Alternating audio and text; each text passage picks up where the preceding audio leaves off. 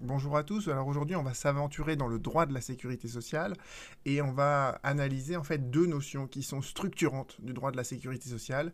Euh, et ces notions, c'est la notion d'autorité de la chose décidée et son corollaire, le principe de non-rétroactivité euh, des décisions prises par les organismes sociaux. Et ces deux notions qui sont extrêmement importantes. Pourquoi? Parce que le droit de la sécurité sociale, c'est le droit de l'analyse de toutes les décisions qui sont prises par les organismes sociaux. Vous voulez faire reconnaître euh, l'accident que vous avez eu comme étant un accident du travail? Eh bien, c'est une décision que va prendre la caisse primaire d'assurance maladie. Votre maladie, vous voulez qu'elle soit reconnue comme une maladie professionnelle? Eh bien, la caisse va devoir prendre une décision où elle reconnaît ou au contraire elle refuse de reconnaître que cette maladie a une origine professionnelle. Vous voulez liquider vos droits à la retraite, le calcul de votre pension de retraite, c'est une décision qui sera prise non pas par la CPAM mais par la CARSAT. Euh, voilà. Donc en fait, tout le droit de la sécurité sociale, c'est le droit en fait de l'analyse des décisions qui sont prises par les organismes sociaux et éventuellement euh, quelles sont les manières de contester ces décisions lorsque la victime ou l'employeur ne sont pas d'accord finalement avec la décision qui a été prise. Donc vous voyez que c'est très important de comprendre que toutes les décisions prises par les organismes sociaux, elles ont ces deux caractéristiques fondamentales. La première, c'est d'être recouverte de l'autorité de la chose décidée, et la deuxième, c'est d'être non rétroactive. Alors l'autorité de la chose décidée, c'est un peu, pour schématiser en fait, c'est un peu comme euh, l'autorité de la chose jugée, d'accord, pour un jugement. Euh, simplement, euh, les, décisions des, caisses ne sont pas des jugements, donc on appelle ça en fait l'autorité de la chose décidée, et c'est une notion en fait qui est héritée en fait du droit administratif. Donc ceux qui sont des, des, publicistes, ceux qui étudient le droit administratif, sont peut-être plus familiers à ça que les étudiants en droit qui font du droit privé. Et cette autorité de la chose décidée, donc vous la voyez apparaître en jurisprudence. Donc tout ce que vous voyez apparaître là dans, la vidéo, en fait, j'ai tout simplement fait un, copier-coller d'une recherche de jurisprudence que j'avais faite dans le cadre d'un pourvoi et je l'ai mis sur, euh, sur le site indedroit.com. Donc je vous mentionnerai le lien sous la vidéo. Évidemment, vous pourrez retrouver toutes ces références et surtout vous pourrez retrouver dans les numéros de pourvoi. Euh, il suffit de cliquer le numéro de pourvoi pour tomber directement sur les arrêts de la Cour de cassation sur le site de Légifrance. Donc vous voyez, c'est vraiment, euh, vous pouvez l'utiliser à votre compte pour, euh, euh, dans le cadre de vos recherches ou dans le cadre de vos plaidoiries. Alors, ce qui est important de comprendre, c'est que voilà, le principe de l'autorité de la chose décidée, d'abord, il est opposable à l'assuré social, mais il est également opposable aux organismes sociaux eux-mêmes. Alors, qu'est-ce que ça veut dire que c'est opposable à l'assuré social? Ça veut dire que quand un organisme social prend une décision, euh, à chaque fois, cette décision, elle est notifiée à l'intéressé. D'accord? Donc, par exemple, si vous demandez la reconnaissance d'un accident du travail, la caisse va vous envoyer un courrier dans lequel elle vous dit Je reconnais votre accident comme étant un accident du travail. Et toujours dans la décision qu'elle envoie, il est mentionné, vous avez un délai de un mois ou deux mois, généralement c'est deux mois, pour contester cette décision si vous n'êtes pas d'accord avec son contenu. Donc par exemple, pour un accident du travail, la décision, elle va être envoyée à la victime et à l'employeur, parce que les deux sont concernés par ça.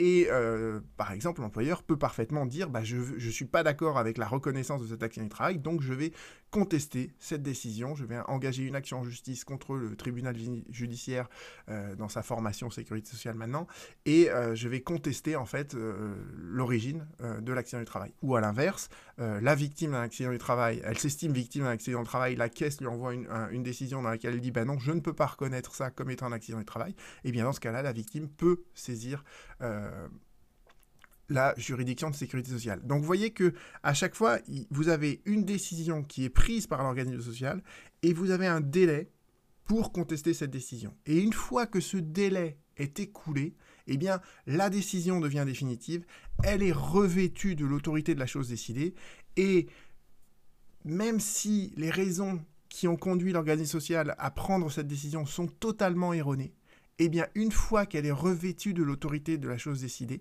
quel que soit le bien ou le mal fondé de cette décision, on ne peut plus la remettre en cause. D'accord? On ne peut plus euh, la contester. Donc vous avez un délai assez court de deux mois pour contester la décision. Une fois que vous avez laissé écouler ce délai, il y a l'autorité de la chose décidée qui est opposable à l'assuré social. D'accord? Euh, et c'est vrai aussi, euh, d'ailleurs, cette jurisprudence que je vous explique, elle, est apparue et elle a de nombreuses illustrations dans ce qu'on appelle les décisions d'affiliation. C'est-à-dire que quand vous allez par exemple commencer une activité, euh, d'auto-entrepreneur, par exemple, vous allez être affilié en fait au régime qui était avant le, régime social des indépendants et qui maintenant a été rattaché en fait euh, aux URSAF, mais bon, peu importe. Mais voyez que pour chaque activité, vous êtes commerçant, vous êtes rattaché à, certaines caisses. Euh, quand vous êtes profession libérale, vous êtes rattaché à d'autres caisses de sécurité sociale. Quand vous êtes avocat, vous avez d'autres caisses encore. Donc ça, c'est ce qu'on appelle les décisions d'affiliation. Eh bien, si euh, cette décision, elle est erronée, eh bien, une fois qu'on a laissé passer ce délai de deux mois pour la contester, eh bien, elle, produit ses effets, d'accord, et on ne pourra plus euh, la contester après. Euh, et c'est très important parce que, en fait, une décision d'affiliation, ça a de nombreuses conséquences par la suite. C'est-à-dire qu'une fois que vous êtes affilié à un régime de sécurité sociale, il y a tous les droits que vous allez percevoir dépendent de ce régime et non d'un autre régime. D'accord? Donc vous voyez bien que parfois, avec les questions d'affiliation, on se rend compte des années après qu'il y a eu une erreur qui a été commise et cette erreur, elle n'était pas très grave pendant longtemps, mais au moment de liquider sa retraite, par exemple, on se rend compte que ben, on va liquider sa retraite dans un régime qui n'est pas le bon régime et qui est un régime beaucoup moins généreux que euh, le régime d'à côté où on aurait dû être affilié. Et ben malheureusement, euh, cette décision d'affiliation, si elle n'a pas été contestée en temps utile, eh bien on ne peut pas la remettre en cause des années après, lors de la liquidation de la retraite par exemple. D'accord? Donc ça, c'est très important de voir que vous voyez que l'autorité de la chose décidée, elle est opposable à l'assuré sociale parce que, et ça peut avoir des conséquences très très importantes, surtout si cette décision, euh, elle a produit ses effets pendant de nombreuses années. Euh, et l'autorité de la chose décidée, elle est également opposable aux organismes sociaux. Il y a juste un tempérament à ça, et c'est un tempérament qui est assez euh, classique, c'est le cas de la fraude. D'accord? S'il y a une fraude, alors là, la fraude, en fait, euh, elle est jamais euh, opposable entre guillemets. Euh, les organismes sociaux peuvent toujours écarter en fait une décision qui a été prise alors qu'il euh, y avait derrière ça de, ça, de la part de l'assuré social, une attitude qui est frauduleuse. Alors, quand est-ce qu'on voit ce type de, situation? On le voit notamment lorsque l'on est en train de liquider les droits à la retraite. Parfois, en fait, il y a des assurés sociaux qui essayent de s'inventer des trimestres qu'ils auraient acquis auprès d'un employeur. et voilà, donc parfois, ils essayent de compléter en fait leur, leur carrière euh, avec des activités qui euh, n'ont jamais eu lieu dans le réel.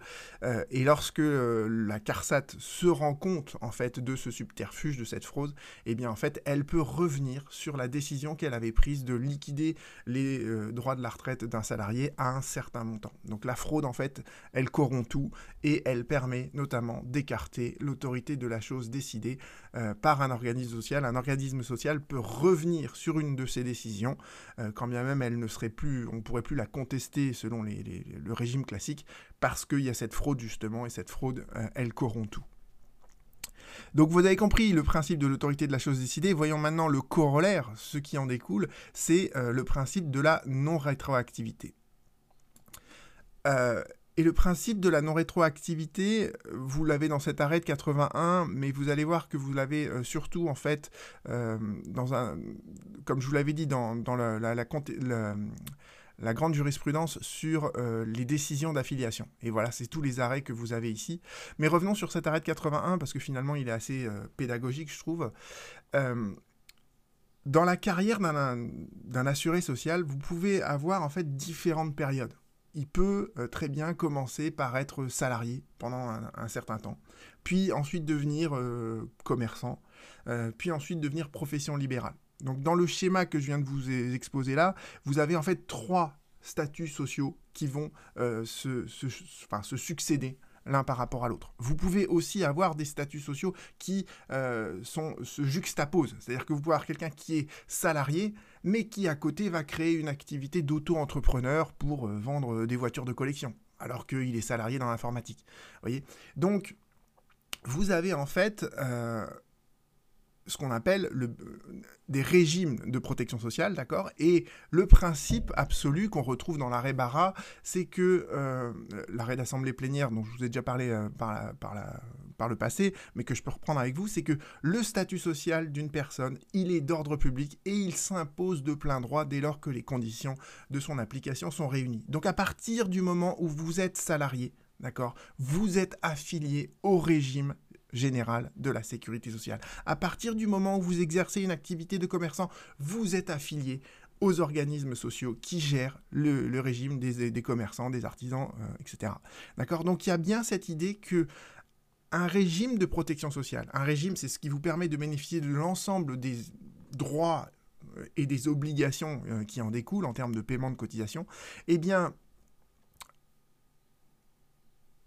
il faut impératif. Vous voyez, ce, régime d'ordre public, en fait, eh bien, son application et son éventuelle régularisation, on peut les changer, d'accord, à tout moment, mais on ne peut pas remettre en cause ce qui s'est passé par le passé. Ça veut dire que dans l'exemple, je reprends l'exemple de tout à l'heure, vous êtes salarié pendant un certain temps, puis vous devenez commerçant, eh bien ce nouveau régime en tant que commerçant, il ne peut pas rétroagir sur la période pendant laquelle vous êtes salarié. D'accord? Il y a une étanchéité des euh, régimes de protection sociale, d'accord? Donc quand vous êtes salarié, d'accord, vous avez acquis un certain nombre de droits, et eh bien ces droits-là, on ne pourra jamais les remettre en cause en raison d'une activité que vous feriez par la suite. D'accord? Donc il y a vraiment cette idée d'étanchéité, d'accord? Et une nouvelle affiliation ne pourra jamais retentir sur une période précédente. Euh, quand est-ce que j'avais vu ça? J'avais vu ça par exemple dans le cadre de, des, cotisations que doivent payer les avocats. Les cotisations que payent les professions euh, libérales, généralement, c'est toujours sur les trois dernières années. Et eh bien, en fait, il y avait une, euh, la caisse des avocats qui disait le salarié, il était avocat salarié pendant un temps, il est devenu avocat profession libérale ensuite, donc la caisse peut réclamer des cotisations sociales sur les trois précédentes années, donc en fait, elle peut, mettons qu'il était affilié à partir de 2000 en tant qu'avocat euh, profession libérale, la caisse disait bah, je peux réclamer des cotisations sociales depuis 1998, 1999 et 2000. Et en fait, la Cour de cassation lui a répondu non, pas du tout, parce qu'en 98 et en 99, il était salarié. Donc il ne pouvait pas payer des cotisations d'avocat en tant que profession libérale, puisqu'il n'est devenu profession libérale qu'à partir de 2000.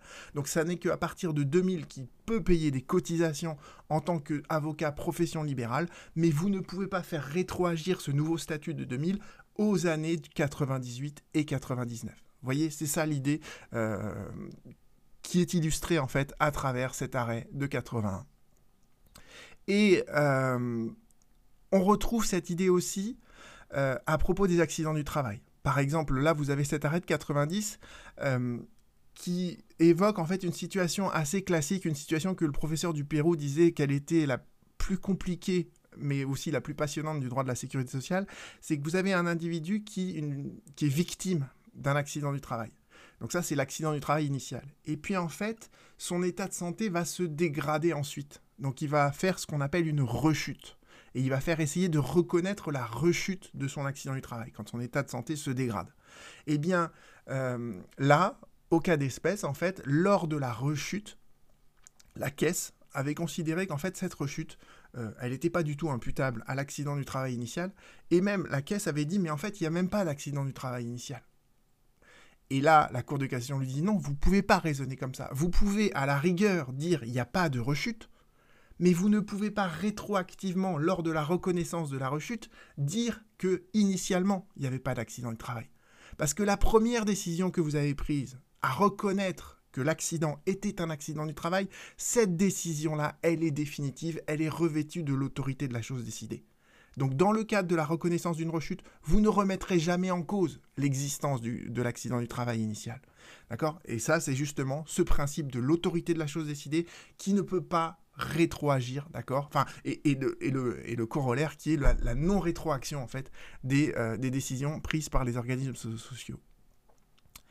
Euh, et, voilà, et donc on en arrive à cette énorme jurisprudence à propos justement euh, de l'affiliation d'un assuré social, de la décision d'affiliation d'un assuré social à un régime donné. Et eh bien vous voyez qu'à travers tous ces arrêts, et je pense qu'il y en a encore d'autres qui ont, dû être rendus entre-temps, euh, la Cour de cassation nous, dit bien, d'accord, à partir du moment où vous bénéficiez d'un nouveau régime de sécurité sociale, ce nouveau régime de sécurité sociale ne peut pas rétroagir, ne peut pas remettre en cause les droits que vous avez acquis et dont vous avez bénéficié au titre du précédent régime auquel vous étiez affilié, quand bien même vous avez été affilié à cet ancien régime pour des raisons qui sont totalement erronées. D'accord? Mais ces raisons totalement erronées, on ne reviendra pas dessus parce que la décision qui a été prise, elle a été prise dans des circonstances qui, sans être frauduleuses, étaient fausses, mais ça n'a pas été contesté en temps utile, donc cette décision initiale, elle produira tous ses effets jusqu'à la nouvelle décision, et la nouvelle décision elle-même va produire ses effets